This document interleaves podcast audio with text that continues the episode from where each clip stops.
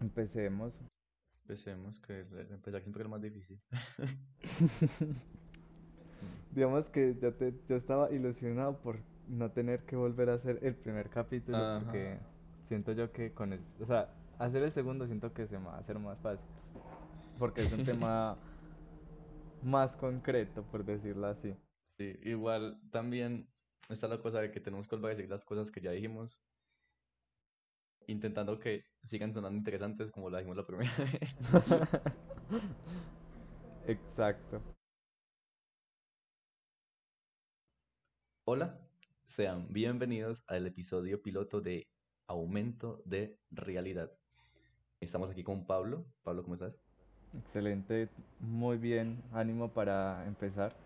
Él es Pablo, yo soy Esteban y les damos la bienvenida a ustedes a este podcast donde intentamos definir o explicar la realidad que gira en torno a los videojuegos y demostrar que son más complejos de lo que muchos pueden imaginarse. Esto es aumento de realidad. Música, no sé.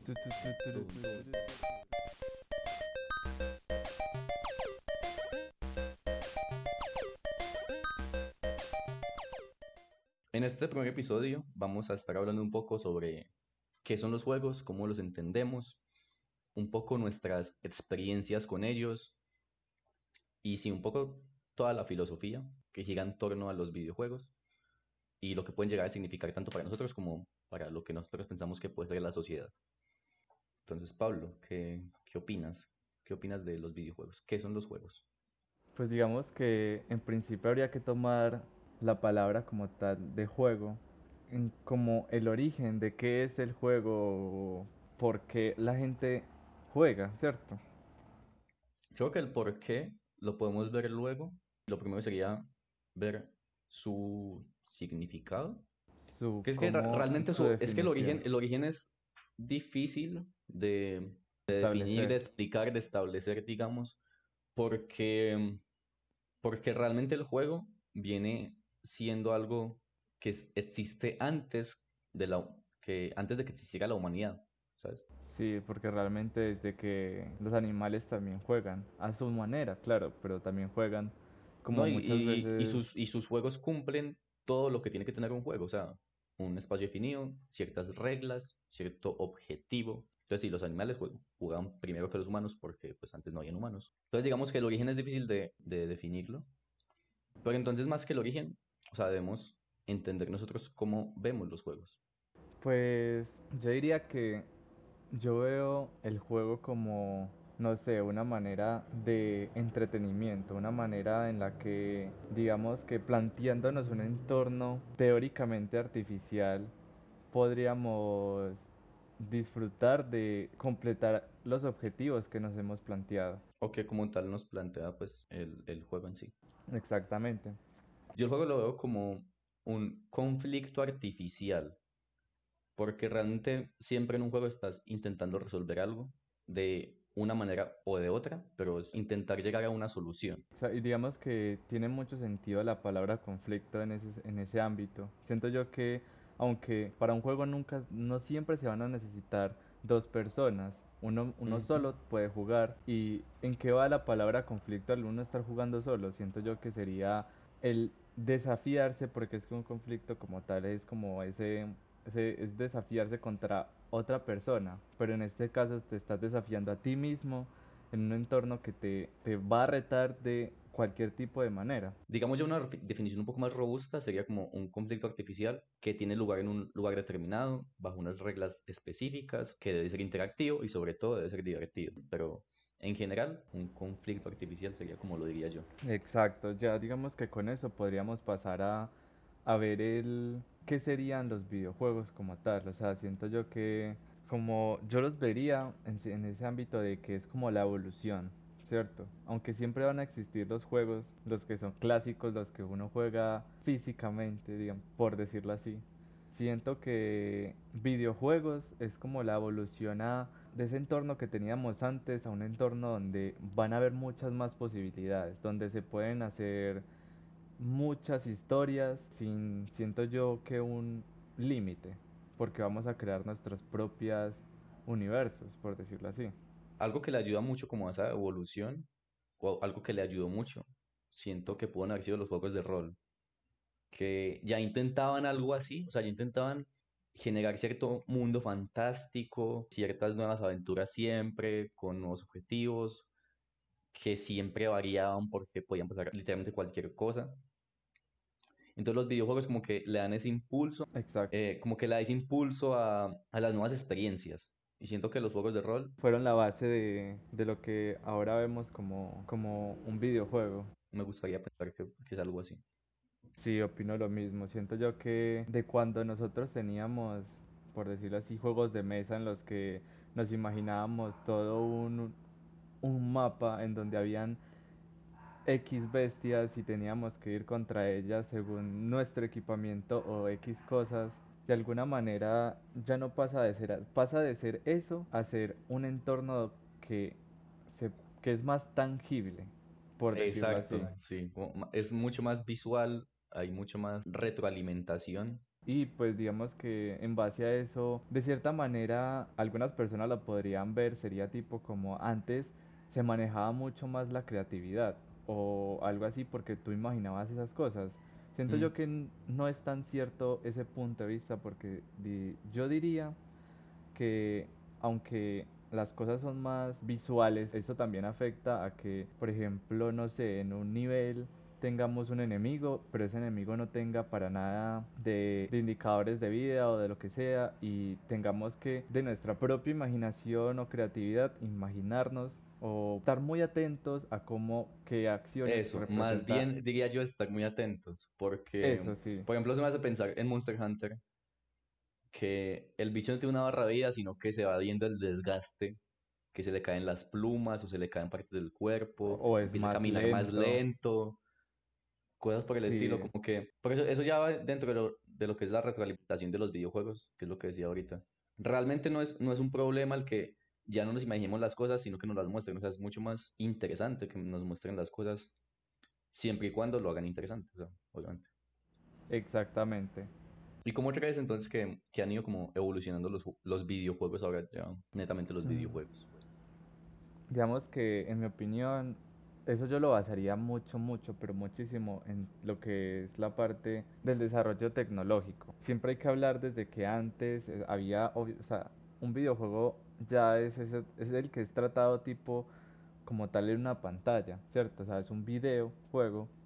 Sí, Siento yo que pues para cuando surgió no había demasiado como esa capacidad eh, tecnológica como para generar grandes historias o grandes tramas o una mecánica compleja. Eran, o sea, los primeros videojuegos sí fueron con mecánicas muy básicas. O sea, hablando de el ping pong, que fue pues el, pues acá dato curioso, el, el primer videojuego inventado que pues lo hicieron unos, unos físicos jugando con las máquinas de cálculo de partículas y crearon el primer videojuego que es, era un ping pong.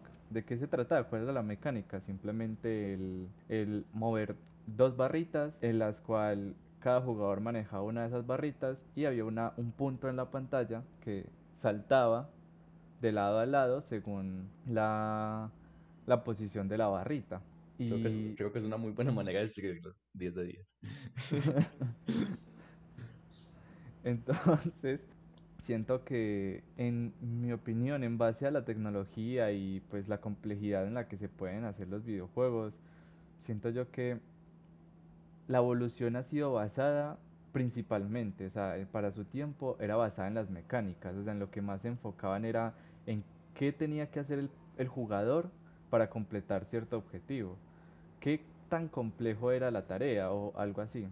Ya, Siento que, digamos que de ese primer videojuego que se inventó a lo que tenemos ahora, bueno, a lo que se pudo ver en, en ese avance temporal, digamos, tipo 1980 o 1990. Siento yo que tendríamos tipo ya lo que sería el Mario. O sea, por ejemplo, Mario es un, bueno, Mario Bros. sería un juego más con mecánicas más, com- más completas. Ya tienes un objetivo que sería salvar a la princesa y no solo eso, o sea, no solamente es llegar y salvarla, sino recorrer el mundo entero peleando contra diferentes enemigos y adicional está todo lo que es el entorno, que sería, por ejemplo, también tienes que saltar objetivos, esquivar los enemigos, etcétera, etcétera.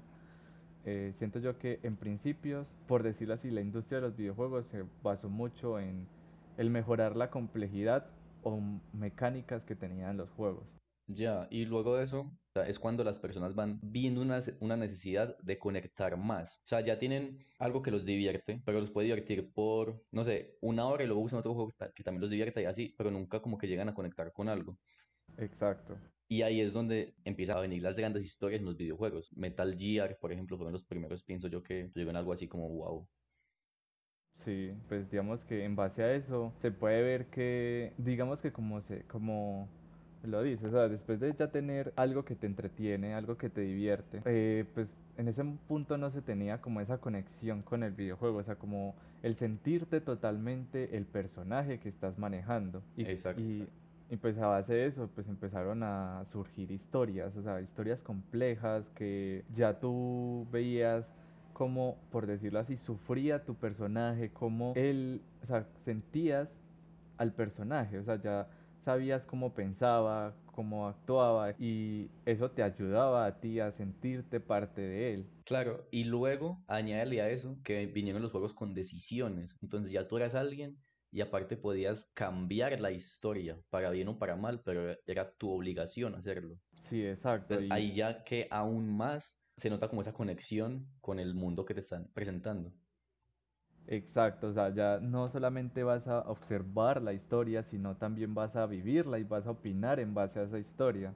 Ahí, digamos, lo que yo siento que es malo es que muchos de estos juegos donde tú puedes decidir en cuanto a la historia, cuando se basan mucho en eso, que hay algunos que tú tienes ciertas decisiones, pero igual el juego sigue siendo el juego. Pero hay juegos que se basan mucho en tomar decisiones y siento yo que se pierde como esa, como lo primero, lo que estás diciendo ahorita, lo de las mecánicas, el, la dificultad. Ya no, no siento yo que haya un juego, es más bien como, como la película de, de Bandersnatch, la de...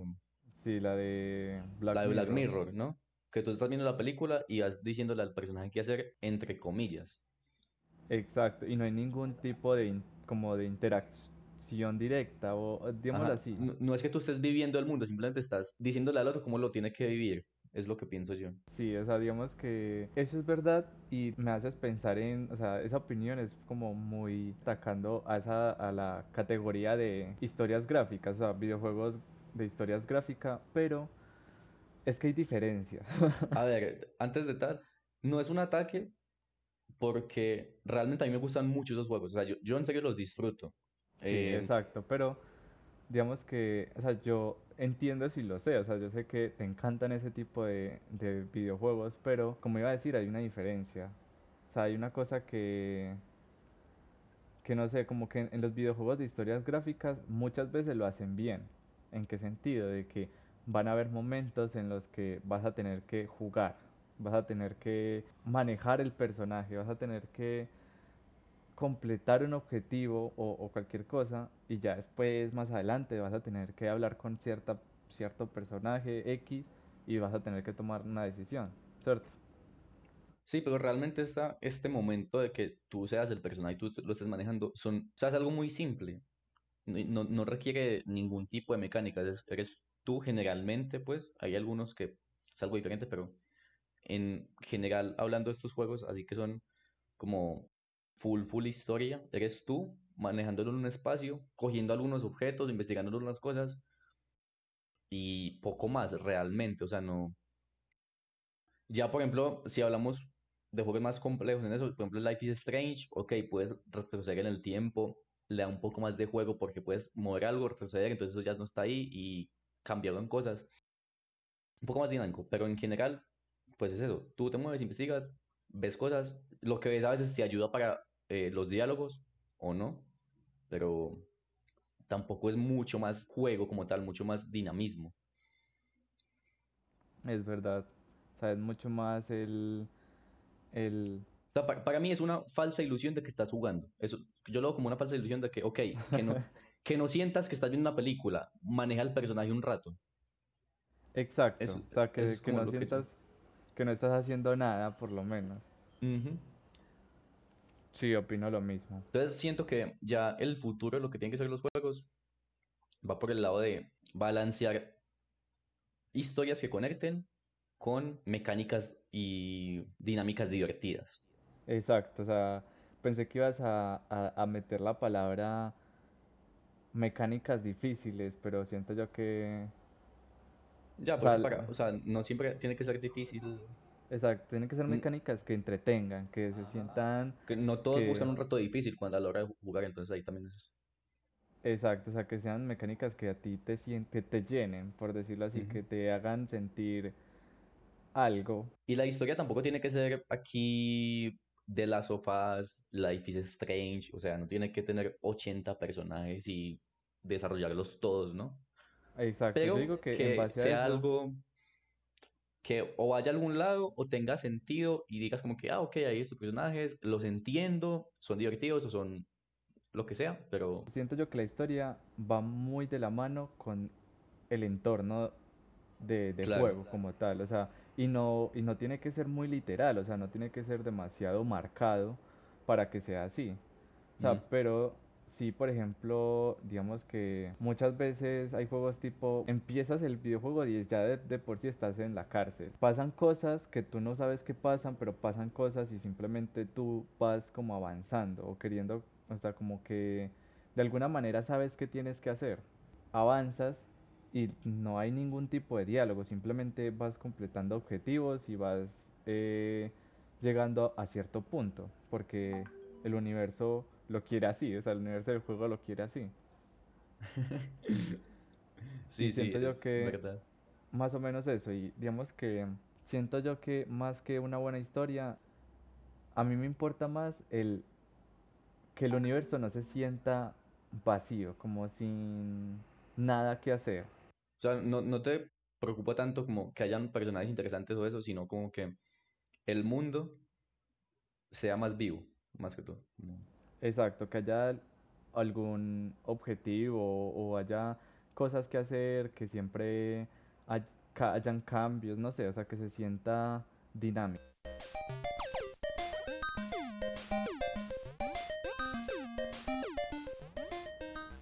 Bueno, y en base a todo lo que hemos hablado, o sea, siempre da la curiosidad de el por qué jugamos. O sea, siento yo que siempre hay una razón, una, un, un punto de vista o lo que sea del por qué jugar.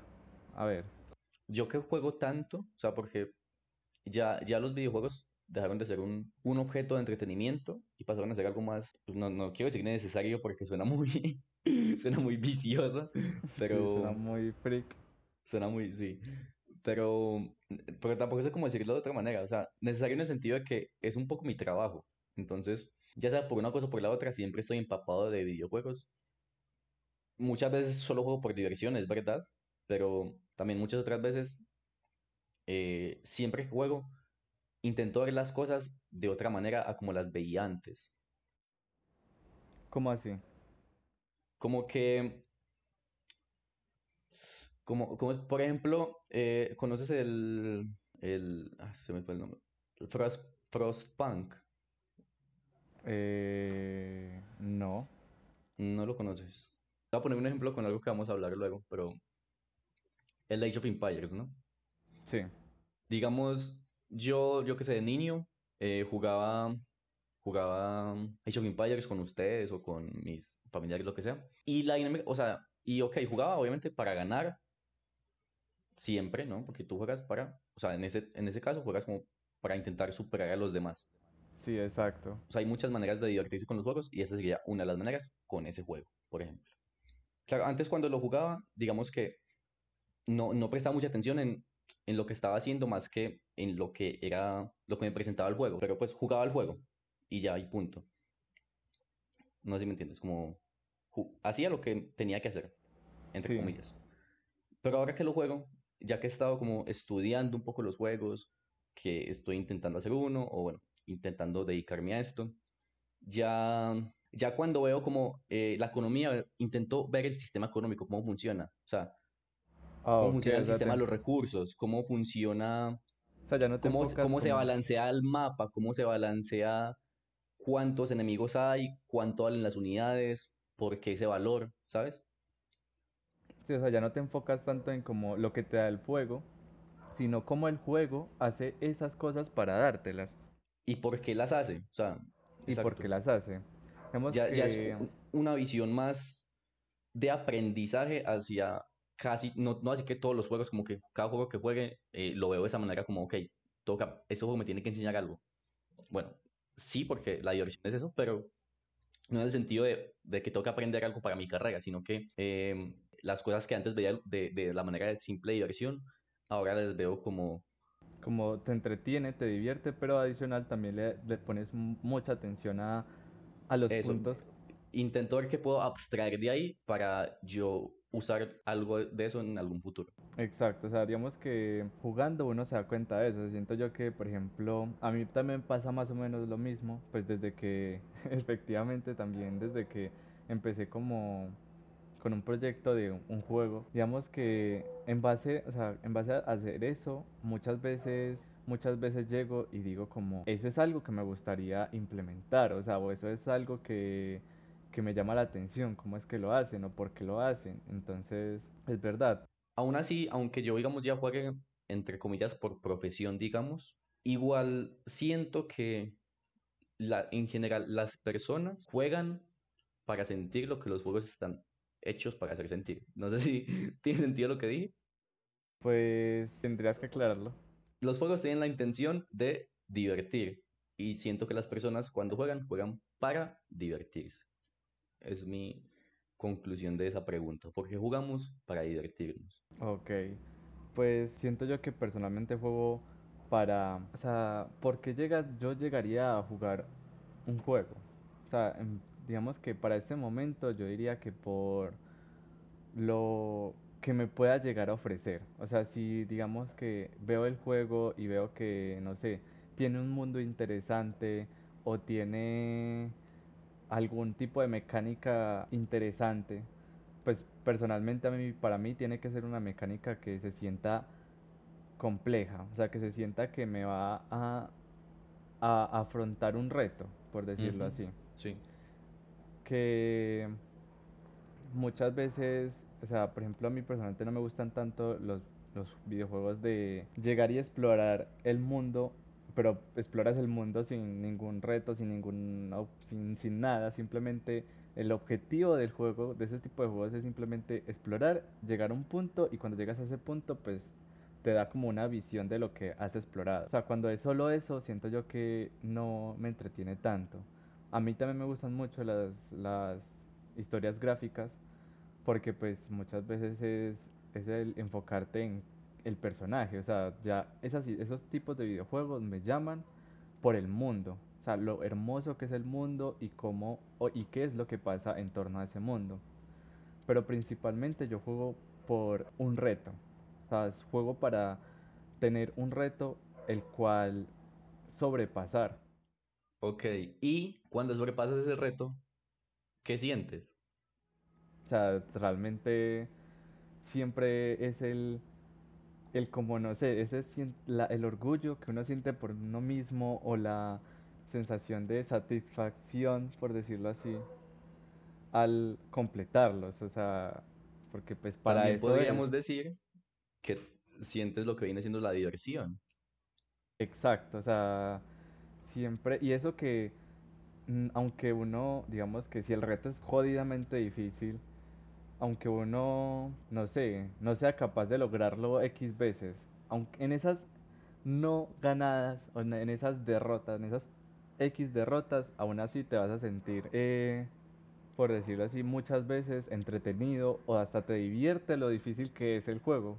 Porque pues te das cuenta de que, que por lo menos lo estás intentando, ¿cierto? Y que por lo menos vas a... A te el... divierte siempre y cuando haya un progreso. Exacto. Porque de alguna manera u otra, si no hay pr- progreso, llega la frustración, que sería lo opuesto. Y sí o sí, en algunos juegos llega, porque llega. Sí, Y eso es exacto, lo porque a veces complicado. cuando de repente te presentan una bestia gigante, gigantesca, y tú dices, bueno, el juego se basa en eso, pero tengo que ir a matarlo, pero pues por alguna razón simplemente el objetivo no era ese, el objetivo era llegar, hacerle cierta cantidad de daño y huir para después, a futuro, tener que destruirla. Mm, Y pues, no sé, uno que es bien imbécil simplemente no se va y le va de frente contra la bestia y lo va a matar mil veces porque así no es. ajá. Como en Dark Souls, que cuando inicias no hay que matar al primer bicho. Que igual, lo bueno es que se puede matarlo, Sí, pero no que está, o sea, la idea no es esa. O sea, La la idea idea es que es, te escapes. ajá, organizar el entorno para poderlo de, eh, afrontar, por decirlo así. Ajá, entonces, igual, entonces eso, claro, lo que dices de cumplir objetivos o que el juego te ofrece algo, al final, eso viene siendo, viene siendo también diversión. Sí, exacto. Hay un, como una teoría, digámoslo, que nos plantea los ocho tipos de diversión que existen. Los ocho tipos de diversión que existen. Ocho tipos de diversión que podemos experimentar. Ok, Es muy, es un poco relativo porque la diversión es relativa, como te puedes divertir Sí. o no, es un relativo, entonces, de nuevo, no es, no es algo como que 100%, es algo es eso, es, más, eso, es una teoría, simplemente una un- teoría que se basa en como una idea genérica de la diversión. Ajá. Entonces, eh, voy a decir lo- los ocho tipos. Bueno, voy a decir siete porque hay uno que es aún más relativo, entonces no voy a decir, voy a decir siete. Y ya la gente que nos escucha puede pensar si alguna vez han jugado, si es por alguno de estos siete tipos de diversión que digo, y van a ver que igualmente juegan para divertirse. Entonces, el primero sería, eh, o sea, como diversión por compañerismo o interacción social. Que es como esto de, Ah, ok, eso, digamos que eso fue lo que me faltó decir de que yo soy de los, mu- de- pues no sé si muchos o pocos, pero soy de esos jugadores que normalmente juega para jugar con, con amigos. O claro, que sea, te divierte jugar con la gente.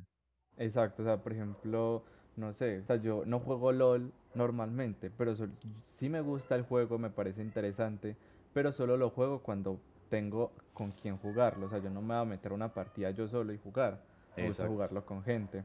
Pero claro, Ahí- también hay otros tipos de juegos que sí son como más mi categoría, mi, mi yo, y los puedo jugar yo solo. Y no- ya no tanto es que todos puedan jugar solos, sino que hay juegos que incluso están hechos para que, o sea, para, para eso, para tener una experiencia más solitaria, digamos. Exacto, y que te sientas tú solo en el mundo. Mm, No sé, es como, como pues hablar del metro, que pues de por sí es un juego eh, para un solo jugador y pues la idea es sentirte como si fueses el último en la tierra, aunque no lo eres. Pero sí, la idea es esa. Pero igual lo lindo de esto es que no solo puedes encontrar diversión dentro del juego, sino que también fuera de este, por medio de comunidades. O sea, tipo, yo qué sé, foros donde hable del metro, tal, entonces la gente comparte ahí sus, sus easter eggs o sus teorías, ta, ta, ta, ta, ta, ta, ta. E igual, aunque es un juego para una sola persona, te empapas de este compañerismo como de la comunidad. Exacto, Eso y, también pasa en varios, muchos juegos. y siempre vas a tener, o sea, como, siempre vas a terminar encontrando muy posiblemente una, un, un compañero de juego, como se diría. Exacto. Luego tenemos la diversión fantástica, que es esto de como habitar lo que no existe o existir cognitivamente, como lo hacemos dentro de los juegos, existir co- cognitivamente en un mundo irreal, digamos. Coexistir, ¿cómo así? O sea, como que me divierte un juego de rol, yo qué sé, que hayan dragos, o sea, que me, me, me interesa mucho todo esto de, de las cosas irreales, ¿no? Yo qué sé, dragones, magia, como que, que llama mucho la atención, que me llama mucho la atención todo esto fantástico, no sé si me hago entender. O sea, que ese es, ese es otro método, otro, otra forma de diversión. Otro tipo de diversión. Lo, O sea, habitar el- lo que no existe. O sea, como, Sí, sí. Yo creo que para finalizar, digamos, finalizando esta lista, muy probablemente vaya a ser de todas las listas, de todas las... claro, porque realmente todos los juegos cumplen con una, una de ellas mínimo, si no es que más. Exacto. Entonces, listo, tenemos la diversión fantástica, luego tenemos la diversión por descubrimiento, que ya viene siendo todo esto como el enfoque de explorar eh, un territorio, un mapa, ver todas las posibilidades que nos da el mundo que nos presenta el juego. Exacto. O sea, tiene- siempre tienes esa opción como de explorar y eh, pues siempre hay un objeto, o sea, siempre te da algo. Ajá, Y si Y quieres ver todos los lugares que te da el mundo por descubrir, puedes hacerlo. Entonces ahí entra como este tipo de diversión, digamos. Luego está la diversión narrativa, que es como la diversión guiada por una historia, que no hay más, o sea, simplemente es como una película, ¿no? Te cuentan algo y, o un libro es una historia. Lo mismo, realmente. Esa se enfocaría también a esas personas que les encanta leer. Eh, luego tenemos la diversión por expresión, donde el jugador puede como identificarse como un individuo personalizando la forma de jugar. Véase, digamos que por lo que sea te gusta ponerte skins en un juego o, o cambiar, digamos, tengo esta habilidad, pero entonces la cambio por esta hora, entonces ya, ya no tengo un látigo, sino que tengo unas, yo que sé, un doble salto, ¿sabes? Como que te gusta como explorar esa, esa diversidad de mecánicas que te puede ofrecer un juego. Ok, o sea, te, el, el, punto está hecho como, está definido tipo como, te divierte el, el es, por decirlo así, descubrir diferentes tipos de mecánicas o cosas que te pueda ofrecer el juego. Es más enfocado hacia la expresión de tú como jugador cómo quieres jugar. Que puedas tener la posibilidad de, decidir tu tipo, tu estilo de juego. Ah, ok. O sea, que tú puedas como poner tu, ¿cómo se dice? Tu... Como, digamos, escoger una clase, por ejemplo. Sí. Escoger una, una clase mago, guerrero, tal, en un MMO, o en el LoL escoger un campeón o una línea, digamos. Sí, y tener una forma de jugar. Es personalizada, por decirlo así. Exacto. Luego, esta es de las más importantes, la diversión por el reto, basado en superar obstáculos o en las cosas pues difíciles. Véase Dark Souls, véase Hades, véase todos estos juegos. En otras palabras, la diversión por ser un masoquista. un poco, así. O sea, y no tan solo, o sea, bueno, sí, sí, sí, digamos que sí, porque ya no solo estos juegos que son difíciles después, sino como que todos los juegos, digamos, tú los juegues y pum, lo pones en difícil, eh, con la mayor, mayor dificultad posible, menos ayudas, etcétera, todo esto. Exacto, o sea, como ponerte todos los pinches retos posibles que se pasan. Ponerte un handicap altísimo para que digas como, wow, lo hice de la manera más difícil posible de hacer. Mm, respetos para mí. Ajá. Y luego, eh, esto es muy interesante porque se llama diversión por sumisión que siga como diversión, diversión como pasatiempo sin exigencias cognitivas. Eh, ¿Lo entiendes o te doy un ejemplo? Mm, no, necesito un ejemplo, sinceramente no. Miga, por ejemplo, tú llegas, yo qué sé, llevas todo el día trabajando, llegas a las 10 de la noche a tu casa, te echas a la cama y pones el Candy Crush. o pones el Subway Surfer en el celular. Y, simplemente no lo juegas, sino que simplemente es como es el personaje tratando de completar el objetivo, pero sin importar o sea, no, requiere, un esfuerzo real, cognitivo, de saber qué estás haciendo, solo de jugar. Eso sí es jugar por jugar, literalmente. Sí, exacto. O sea, simplemente como, o sea, no importa si ganas o pierdes, te entretienes mientras que estás haciendo algo, pero que no tenga tanto esfuerzo. Ajá, exacto. Se llama diversión por sumisión porque simplemente estás ahí existiendo mientras juegas. Y ya. Ok. Esos serían los siete tipos. Hay uno más, pero eso es mucho más relativo. Entonces, no. O sea, y no tiene, no tiene tanto que con los videojuegos, es más cosas reales. Pero oh.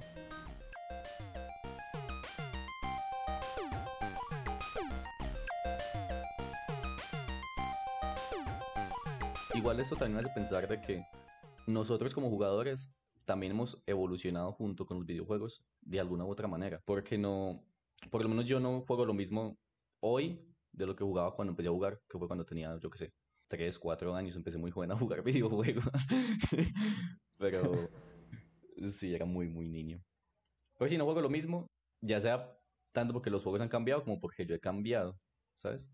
Sí, y como siempre se ha dicho, o sea, dependiendo de las experiencias que has vivido en tu vida es el es como el cómo eres, o sea, tu personalidad, todo, y pues eso también se refleja, se refleja en los juegos.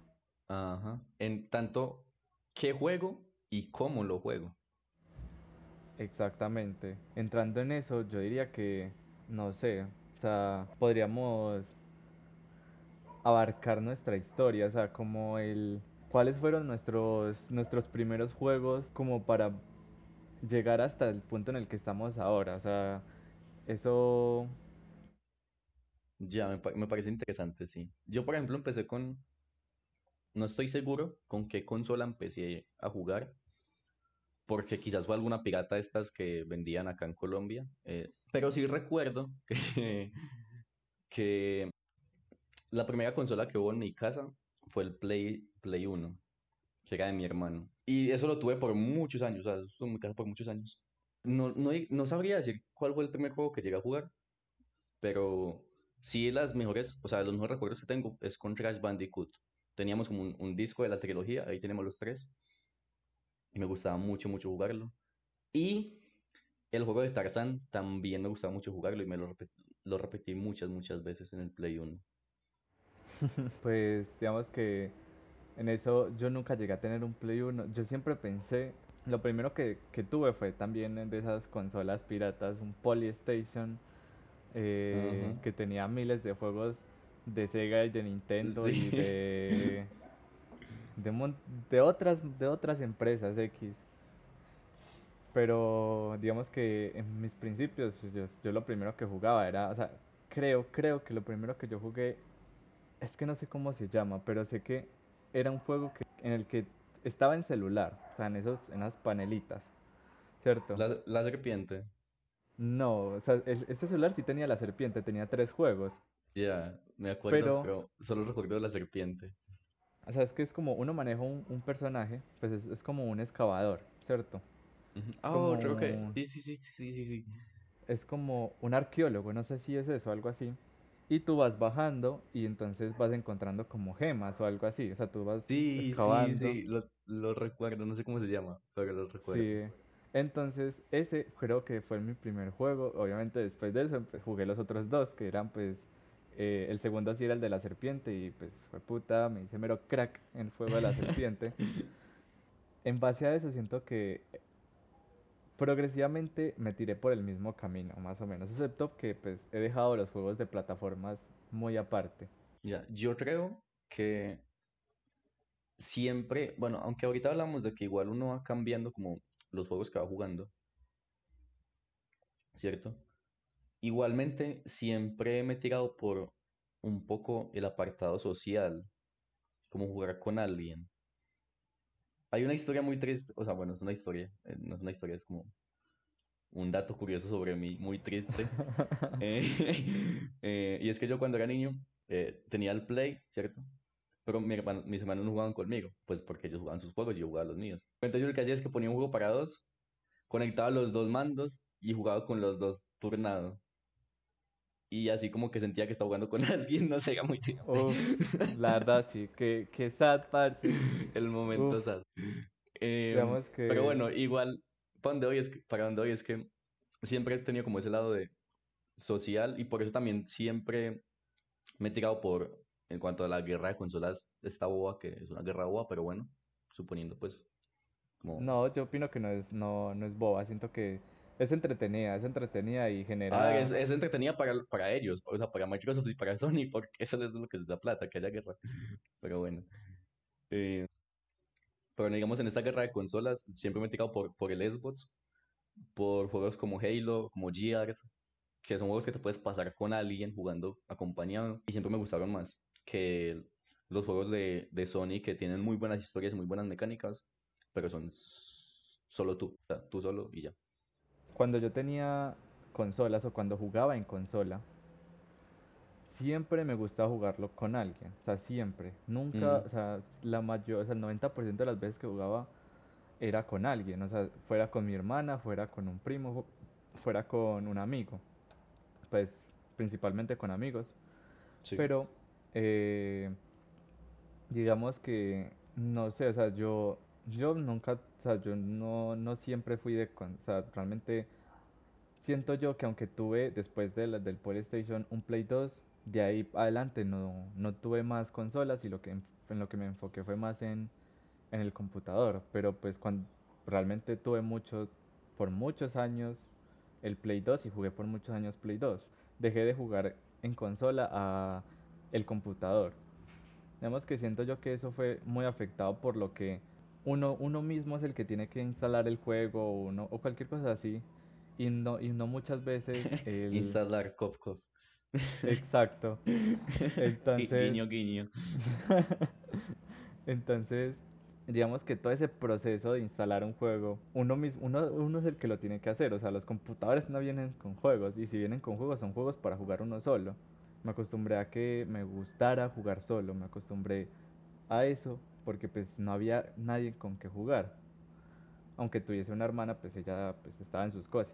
Pero digamos que, que poco a poco eso me hizo, digamos que encerrarme en jugar a mi ritmo, jugar a- yo solo a mi ritmo y pues eso, ya después, ya para la actualidad sí que se puede decir que sí he sacado mucho el gusto, o sea, realmente ya ahora me gusta más jugar con personas, sea, casi que no juegos por eso, porque pues eh, o estoy haciendo cosas X de mi vida diaria y cuando tengo ganas de jugar algo, pues digamos que no No coincide hay con con, quién. no hay con quién, entonces no, no, no muchas veces juego, pero si juego, pues eh, sí que me gusta más, ahora pues me gusta mucho jugar con, la, con amigos. Me pregunto entonces si quizás el punto de quiebre entre ese, por lo menos ese apartado de jugar solo o jugar con gente, puede estar ahí en la cuestión del PC y las consolas. Porque yo, por ejemplo, no tuve un PC bueno hasta hace relativamente poco y siempre tuve una consola. Y siempre le cogí mucho el gusto a jugar con alguien. Por algo, también mi juego favorito es y siempre ha sido, el- o sea, desde que lo jugué, ha sido el Destiny, porque el compañerismo que hay en ese juego es impresionante y semanalmente hay que hacer cosas con gente, siempre, siempre con gente. Entonces me, me gustaba muchísimo y era muy, muy divertido como todas las semanas, casi todos los días, como, hey, ¿qué hay para hacer hoy? ¿Quién ya hizo esto? ¿A quién le ayudo? ¿Quién me ayuda? Toda esta dinámica. Y entonces ese de, quizás el punto de quiebre es ahí en el PC justamente, en la división entre PC y consolas. Sí, realmente, digamos que siempre se ha caracterizado que, pues, por ejemplo, jugar con otras personas en una consola siempre es mucho más fácil. O sea, si no está la opción de jugar físicamente con otra persona, o sea, lado a lado, muchas veces el, por ejemplo, jugar multijugador en línea, que eso pues se ha podido hacer desde bastante tiempo porque el Play 2 lo tiene, Ujú, ¿cierto? Era más fácil, o sea, la conexión así era más fácil porque ya obviamente la consola ya viene pues programada para eso de fábrica Claro, y porque la mayoría de los juegos eran, o sea, enfocados a eso, o sea, el, no sé, sentarte a ti junto a otra persona para que completes los objetivos, ¿cierto? ujú, En cambio, desde el, desde el PC siempre está la cosa de que, siento yo, ahora que lo dices, los primeros juegos para PC siempre eran muy enfocados al solitario. Tú desarrollar la historia, jugar eh, solo. Claro, pues exceptuando los juegos que eran en línea, o sea, en navegadores. claro, ujú, sí. Pero yo creo que sí puede ser eso. O sea, siento yo que se me tornó esa forma de ver las, el juego. Ya, me parece muy interesante las dos como versiones de yo que siempre he jugado consola y tú que casi siempre has jugado en PC y cómo lo hemos vivido, que ha sido bastante diferente. Pero últimamente tú no juegas solo. Yo, Siento yo que ahí, últimamente has ahí, estado... ahí está la cuestión, yo, digamos, juego Desde que tiene, desde que tienes PC, casi no, que no, juegas solo. no, no, pero juego solo últimamente las cosas que, que juego no por diversión, sino por estudio o por entendimiento, digamos. Pero cuando juego por diversión, el 90% de las veces juego con gente. Ok, bueno, sí, eso digamos que realmente sí, es verdad. O sea, porque sí, o sea, no, que cuando estoy jugando Hades, que es también por entender y por abstraer cosas del juego, no me estoy divirtiendo. Pero que me divierto mucho más cuando juego LOL, que es un juego que no juego solo. Cuando juego LOL con, con un primo, con un amigo, etcétera, que cuando estoy jugando Hades. Cuando estoy jugando Assassin's Creed Valhalla, últimamente, digamos. Ok, digamos que muchas, o sea, realmente yo también pues podrías hacer el mismo, la misma equivalencia que dices tú, porque pues del 90% de las veces que juego, bueno, que juego para divertirme lo hago con amigos normalmente, pero pues digamos que el otro resto no lo hago, pues sí, sí lo hago para divertirme, pero pues lo enfoco más a, a- al reto personal. Me pongo a jugar cosas que me generarían como ese poner mucha atención, ese, eh, ese, ¿cómo decirlo? Todo lo contrario a lo de la sumisión que hablamos ahorita. Ahí ya no es sumisión, sino que es realmente que tú estás muy atento y muy metido en lo que estás haciendo, queriendo cumplir los objetivos que te pusiste o que te pone el juego. Exactamente. Y porque pues obviamente si yo juego solo en el computador, lo único que juego es Metro, ¿cierto? Lo juego cuando juego yo solo, pues juego Metro en el computador. Pero si juego solo y tengo el celular, pues juego cosas que son online, o sea, que son con, con agrupamientos, por decirlo así. Entonces, eh, pues solo en el computador juego solo, a menos de que tenga alguien con quien jugar.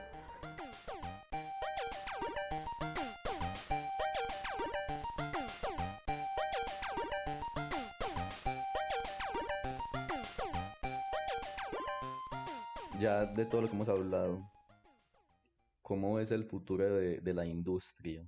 Con todo lo que pues tenemos ahora y que pues digamos que no se ha implementado tanto, tanto porque pues no es el formato que todo el a todos, bueno, que la mayoría de los jugadores les gusta, que sería por ejemplo esto, lo de la realidad virtual y todo lo que es como esto, esas, esas cosas, o ¿cómo es que se llama la otra? Realidad aumentada, guiño, Eso, guiño, realidad, podcast. eso, realidad aumentada. eh, porque de alguna manera como que todavía no siento que lo hayan implementado del todo bien al cómo, cómo es el jugar de la gente. O sea, porque muchas veces es muy como insuficiente. O sea, no, no Eso, cumple con todos los diría yo que parámetros. insuficiente, que aún no, no se ha desarrollado de una manera tan divertida. Exactamente. Pero la gente la prueba solamente porque, pues sí, efectivamente, es una tecnología nueva y es interesante, pero pues todavía no, no se ha implementado. Pero en base a eso, yo digo que, que hay muy buen camino. O sea, muchas, hay muchos proyectos que, que no solo hablando de, por ejemplo, el cómo ver el juego, que pues sería lo que sería la realidad virtual o realidad aumentada, sino también el realismo de los juegos. Cada vez más el realismo de los juegos y no hablo en, tex- en, en texturas o visualmente, sino el, lo impresionante que se ha vuelto las físicas, por decirlo así. Sí, que ab- abstraen como, abstraen como muy bien los sistemas de el mundo real, digamos. Ujú, Exacto, o sea, cada vez más el mundo se vuelve más interactivo, o sea, no es tan sólido, por decirlo así, o sea, no es como un mundo que ya está ahí y tú pues recorres el mundo, sino que cada vez más la interacción con el mundo se hace más real, por decirlo así. Y dando ese enfoque, siento yo que en base a eso van a haber proyectos muy interesantes, muy interesantes sobre universos y cosas y, y pues si ya en algún momento se llega a implementar muy bien lo que sería la realidad virtual con ese mundo hiperrealista que están tratando de crear, pues la situación se va a volver increíble, no sé. Ya, y no solo eso, sino también que en varios juegos se ha empezado a ver como economía real, o sea, en el sentido de que tú, la economía que tienes tú como jugador dentro del juego, la moneda, llámese como se llame, hay ciertos juegos donde esa moneda vale algo, o sea, donde es una moneda de cambio a dólares, euros o etcétera. Es verdad, o sea, hay muchos juegos en los que, por ejemplo, que pues en el, en el WoW, Sí, que pues que en el WoW es algo que, que la economía es tan fuerte y pues las cosas valen tanto que literal los objetos se pueden vender en el mercado real para cambio de dólares y así. Los objetos empezaron a valer, la plata del juego empezó a valer y la gente real empieza a comprar objetos y dinero virtual.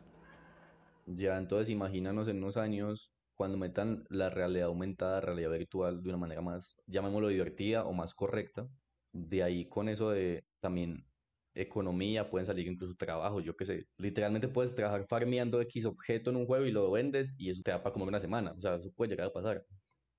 Exactamente, o No sea, sé. que te pongas toda la semana a recorrer el mundo y mazmorras para poder conseguir el objeto, encontrar el objeto que, que no sé, que te mandaron a buscar. Ajá, Lo subastas en donde sea y ya con eso comes en la vida real. Exactamente. Sea, es un poco, da un poco de miedo pensar que puede llegar a pasar algo así porque es como que la virtualidad se volvería demasiado real, pero demasiado real y eso, eso sí me da algo de miedo. Sí, y afectaría muy directamente a el mundo real. Como se dice, o sea, el dinero es lo que mueve el mundo. Y si sí, los sí. videojuegos empiezan a meterse con el dinero de la vida real, pues pero creo que es algo que puede llegar a pasar. Yo el futuro, yo planteándome lo de el futuro que le da la industria, no puedo evitar, ya creo que lo han notado en varias de las preguntas, pero sí no puedo evitar como meterme por el lado del diseño de juegos, que también es lo que he estado estudiando, entonces es un poco normal que pase. Quitando un poco el lado de la tecnología, reitero lo de el balance entre historias, mecánicas y que no se pierda la interactividad con el jugador. Porque al final, o sea, creo que lo importante es que los videojuegos encuentren su, o no encuentren, no, más bien desarrollen bien como su, su manera de entretener, que es por medio de la interactividad, cosa que no tienen otros medios. Exacto, o sea, eso es lo que diferencia a los videojuegos de ver una película, ver una serie. De leer un libro, de escuchar música. Si juegas un juego y no te gusta, lo puedes quitar, obviamente. Pero si quieres, o sea, si estás jugando un juego, un juego te da miedo, te, te da tristeza, te da lo que sea, tienes que jugarlo. Pues si, si, si quieres avanzar en la historia o lo que sea. Ajá, no, puedes, no puedes darle como, uy, no, lo avanzo un poco y ya esto, estos 10 minutos no, no los juego, no. Si le pones pause, hasta que no le quites el pause, el juego no, no va sin ti. O es un poco la idea de lo que debería ser un juego, por eso me critica un poco hacia, las, hacia los juegos que son totalmente historias, que entonces ahí se asemejan mucho a lo que viene siendo una película. Que muchas veces, aunque tú no decidas, el juego decide por ti y no pasó nada es eso, realmente encontrar ese balance entre la historia, las mecánicas, las decisiones y que el juego no pierda su, esencia como interactividad. Sí, porque realmente es lo más importante que de tener los videojuegos, como esa, ese origen. Claro, el, hecho de, de, poder como dejar una huella en un mundo o en un, en un espacio irreal, digamos. Este fue el episodio piloto de Aumento de Realidad, este nuevo podcast que estamos montando Pablo y yo. En el próximo episodio vamos a hablar de Age of Empires, un juego que marcó, en mi caso, parte de mi infancia y adolescencia también. Sí, realmente es un, un juego que de decir poco o decir mucho, ha marcado a muchas personas y... Y a, muchos tipos de generaciones, de muchas edades. Es un juego... Sí, que personalmente a mí también me marcó muchísimo, aunque ha marcado uno de los mejores momentos de mi vida. De eso estaremos hablando en el próximo episodio, que si todo sale bien, debería estar ya subido. O sea que pueden terminar acá y empezar a escucharlo cuando terminen de escuchar este episodio. ¿Algo para decir para despedirte, Pablo? Eh, que estén muy atentos a, pues, al contenido que vamos a montar y que siempre busquen un reto. Un poco también esta es una invitación a que jueguen. Si nunca han jugado videojuegos o si no están muy metidos en el mundo, los invitamos a que se entren un poco más, que es algo muy divertido, la verdad. Esto fue Aumento de Realidad. Síganos en redes sociales, nos pueden buscar como Aumento de Realidad o Podcast ADR en Twitter y en Instagram. Y nos vemos en el próximo episodio. Adiós.